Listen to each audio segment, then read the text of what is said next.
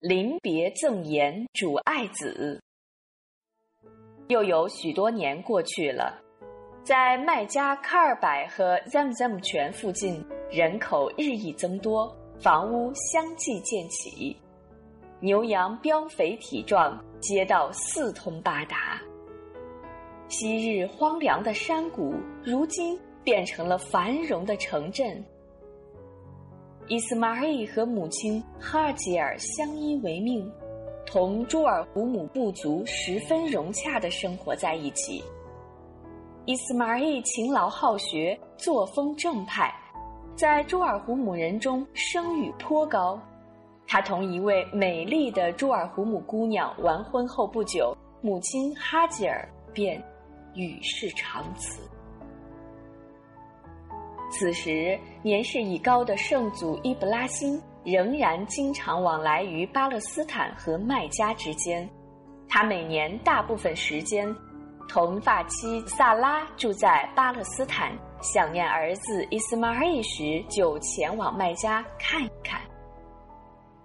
一次，伊布拉欣来麦加看望伊斯玛仪，当他走进儿子的房间时，没有见到儿子，却发现一个年轻女子在里面。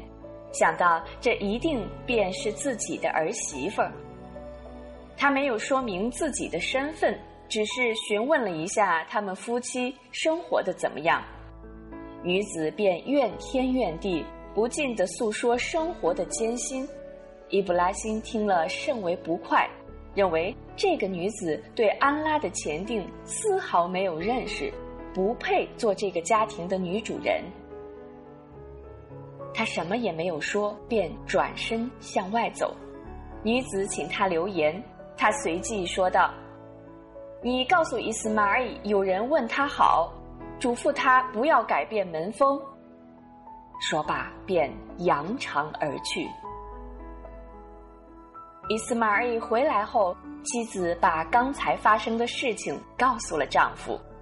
伊斯马尔似有所悟。告诉妻子，那位老人便是父亲伊布拉辛。他留言的用意是让夫妻分手。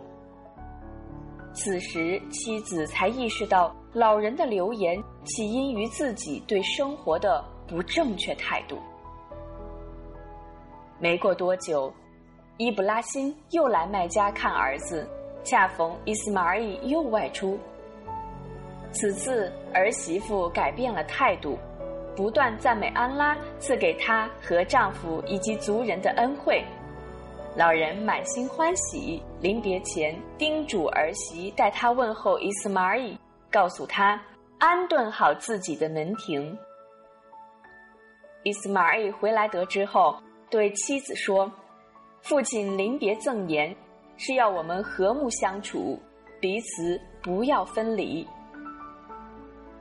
从此，伊斯玛尔夫妇相亲相爱，白头偕老。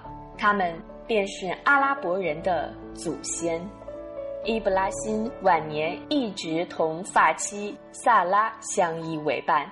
忽然有一天，天使们化妆成年轻男子来到了伊布拉辛面前，向他报喜，祝贺他将要老来得子。站在一旁的萨拉大笑不止，他说：“多多怪事，我这个老太婆还会生孩子吗？和我老态龙钟的丈夫，这却是一件奇事。”天使们说：“难道你对安拉的命令感到惊讶吗？愿安拉的怜悯和幸福降临你们全家，他却是可赞的，却是光荣的。”不久，萨拉身怀六甲，生下的儿子取名伊斯哈格。后来，伊斯哈格也老来得子，取名伊尔古拜，别名以色列。这便是犹太人的祖先。